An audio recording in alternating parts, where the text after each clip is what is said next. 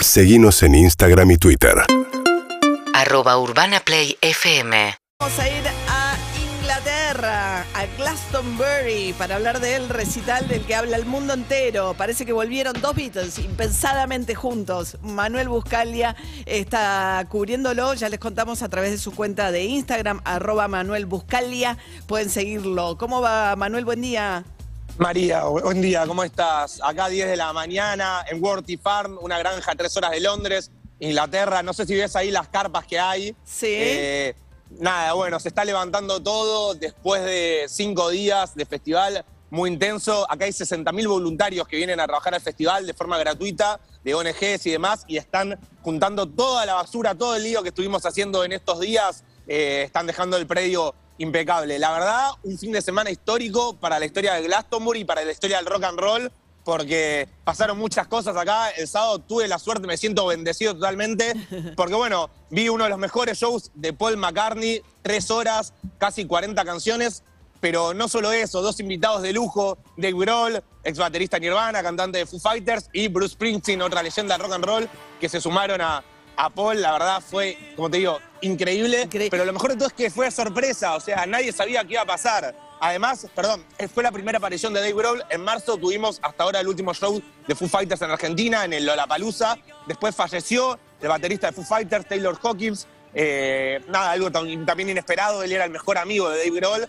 Y Dave Grohl apareció acá, hizo su primera aparición pública en un escenario para acompañar a, a Paul en dos canciones, una de los Beatles, una de Wings. Eh, después Bruce Springsteen también, dos canciones. Nada, increíble lo que pasó. O sea, imagínate, estás acá, ya estás viendo a Paul McCartney, 9 de la noche, y de repente dice, bueno, tengo un invitado acá para festejar mi cumpleaños, a un amigo de la costa oeste, su héroe, Dave Grohl. La gente de verdad no lo, no lo podía creer, yo no lo podía creer. Yo lloré un poco, yo soy fanático de Foo Fighters, de Dave Grohl. Se me cayeron las lágrimas de la emoción. Es algo que no me pasó nunca en un recital. ¿eh? Mirá que fui a muchos recitales. Porque me puse, me imaginé a Paul McCartney llamándolo, sabiendo que Grohl estaba bajoneando, bajoneado por la muerte de su amigo, diciéndole, por favor, venite. Grohl contando que le cancelaron dos aviones, él es de Los Ángeles, pero igual se vino hasta acá. Nada, algo muy, muy emotivo todo. Claro, y pensar que Paul McCartney tiene 80 años, ¿no? O sea, vos contás, este Manuel, que casi eh, tres horas de recital. ¿Cómo estaba? De, cómo, digo, 80 años es un montón. Impecable, impecable. Él cumplió, cumplió 80 hace poquito y no solo eso, sino que también se convirtió en el artista de mayor edad en cerrar un escenario principal acá en Glastonbury, en la historia del festival. El viernes Billy Eilish se convirtió en el artista más joven en hacerlo y el sábado Paul en el más viejo. La verdad, por eso, tío, una edición histórica. Paul está impecable. Toca a las tres horas, baila un poquito, se mueve, toca el piano, toca la guitarra. Hizo, bueno, obviamente, hits de su carrera solista, como Maybe I'm Amazed, muchos de los Beatles, Hey Jude, y una particularidad del show también, otro momento muy alto, que es que hace un dueto virtual con John Lennon. ¿Cómo Eso, es esto? ¿cómo es eso? todos sabemos Eso- que, hace, hace poco se estrenó Get Back, un documental, una serie documental increíble, que si no la vieron, por favor, vayan a verla, que muestra cómo los Beatles, muestra cómo los Beatles grabaron. Perdón, me alejo un poco porque me están diciendo de una carpa que están tratando de dormir todavía acá. Se me ocurre un poquito, muy chistoso. Eh, les decía, salió Get Back, que es un documental increíble que muestra cómo los Beatles grabaron Let It Be, pero es material que lo remasterizaron y se ve como si lo hubieran grabado en 4K ayer. O sea, es una locura, de verdad, el documental. Entonces, por ejemplo, Paul tocó Get Back eh, de los Beatles con imágenes del documental y después cuando está terminando el show dice que Peter Jackson, el director del docu, le dijo, che, mirá, ¿sabés que yo logré aislar la voz de Lennon de las grabaciones ahí de Let It Be? Entonces, si querés, puedo ponerte ahí la voz de Lennon para que toques con él. Entonces, nada, él tocó I've Got a Feeling con, y atrás tenías en la pantalla a un Lennon gigante desde la terraza ahí del último show de los Beatles cantando con Paul. Fue muy emocionante, la verdad. Algo único de ver. Qué lindo. Y también es, al- es algo muy loco porque está pasando en todo el mundo. En Argentina pasó con el eh, espectáculo de Soda, los fundamentalistas del aire acondicionado con el indio. Esto de las proyecciones, ¿no? Me parece que ya es un- una nota aparte del furor por los músicos digitales que, que siguen de gira, ¿no? Claro. Pero bueno, otro, otro tema. Otro tema. Escúchame, Manuel, eh, vimos algunas cosas, me decía Majo que estuvo hurgando en redes sociales todo lo que pudo ver de gente que como vos estaba en el lugar y por ahí pudo poner eh, algunas eh, stories con algún tramo del recital. ¿Pero esto se podrá ver en algún momento entero? Mirá, yo te cuento algo. Estamos seguros de que yo estoy acá con, con Luco, mi novia, que es periodista también, y estamos seguros que salimos en la transmisión de la BBC, porque la BBC lo transmitió en vivo esto. Entonces, acá en, esta- en Inglaterra la gente lo pudo ver el recital de su casa. Ah, mirá. Eso alguien, eso alguien lo va a subir a YouTube porque lo suben todos los años.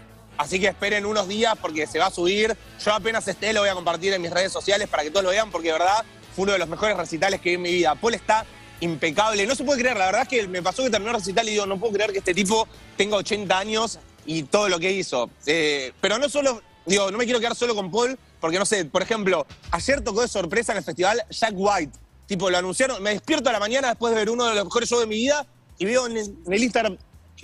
Sorry, me, me están echando de todos lados. Toda la Está gente despertando gente.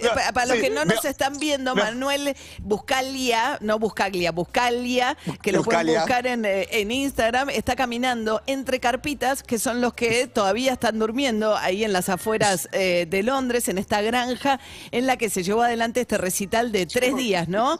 Para el cual... eh, Cinco, cinco días, cinco o sea, cinco- días. el, festival, el festival dura cinco días, pero los primeros dos no hay bandas. Es como que hay eventos, hay cine, hay teatro. Es un festival performático donde no hay solamente hay música. Y después el de viernes a domingo está el line-up, los line-up con los artistas importantes. Te decía, ayer, perdón, Jack White dio un show sorpresa, increíble. un- vayan a escuchar el último disco de Jack White porque es una locura, uno de los mejores guitarristas de la última década. Y después estuvo Diana Ross, una clásica, Una a las 4 de la genia, tarde, Diana Ross. haciendo Diana Ross, tremendo show ahí de fiesta a las 4 de la tarde. Había 200.000 personas mirándola. No sabes, estaba explotado. Acá gente que saluda. Pasan Un- por acá. ahí va. Nada, increíble, increíble le- lo que es este festival. Una voz- Vas- no sé, si tienen la oportunidad de venir en algún momento, es lejos, sale caro, hay que ahorrar, pero es una experiencia que posta no te vas a olvidar nunca en tu vida. Y algo muy importante es que no tiene. Me echan acá también. O sea, algo muy importante también es que no tiene. Es muy loco esto que está pasando. Sí. Es que no tiene, perdón, no tiene marcas, no tiene sponsors el festival, María. Ah, mirá. Es un festival que se hace sin sponsor.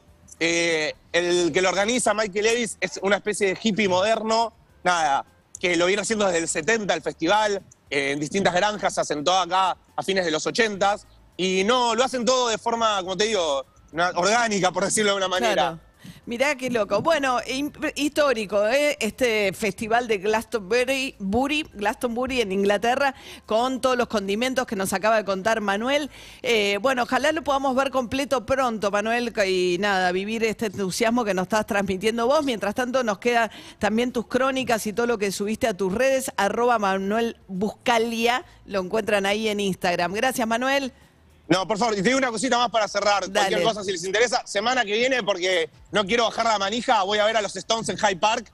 Nada, va No. a ser un show, un show histórico. Están, bueno, obviamente sin Charlie Watts, el baterista falleció, con baterista nuevo, Steve Jordan, que es un animal, tocaba en Spencer Winos, la banda de Keith Richards. Así que nada, cualquier cosa que necesiten, vamos a estar allá viendo a los Stones en uno de los shows más importantes de su carrera de esta época. Qué lindo. Eh, Más o menos la pasa. No, la pasa mal. Eh, Manuel. más o menos. No, no la pasa bien. Escuchame una cosa. ¿Qué edad tiene eh, Mick Jagger? Estaba pensando con relación. 78. Eh, 7-8. Ok, dos menos que Paul McCartney. Ok, mirá. Sí, La- sí. Pero la- bueno, perdón, son dos artistas totalmente distintos show porque justo lo hablábamos ayer acá. Eh, Paul se queda parado, se mueve un poco, está bárbaro, pero se- Mick Jagger se corre de punta a punta del escenario todo el Es show. verdad, Yo tiene- lo vi varias veces y es otra cosa lo que hace. Es verdad. Es increíble. Tuvo verdad. COVID hace poco y volvió a dar. Tocaron ahora hace poquito, vi un video, salta, corre, hace- no sé, es una locura el estado que tiene. No sé cómo hizo un pacto con el diablo, de verdad, tipo es una locura. Sí. Bueno, gracias, Manuel. Muchísimas gracias. Te seguimos entonces la semana que viene con los Rolling Stones en Londres. Te mando un beso. Gracias. Chau, Gran chau. abrazo, que estés muy bien, saludos. Gracias. Urbana Play fm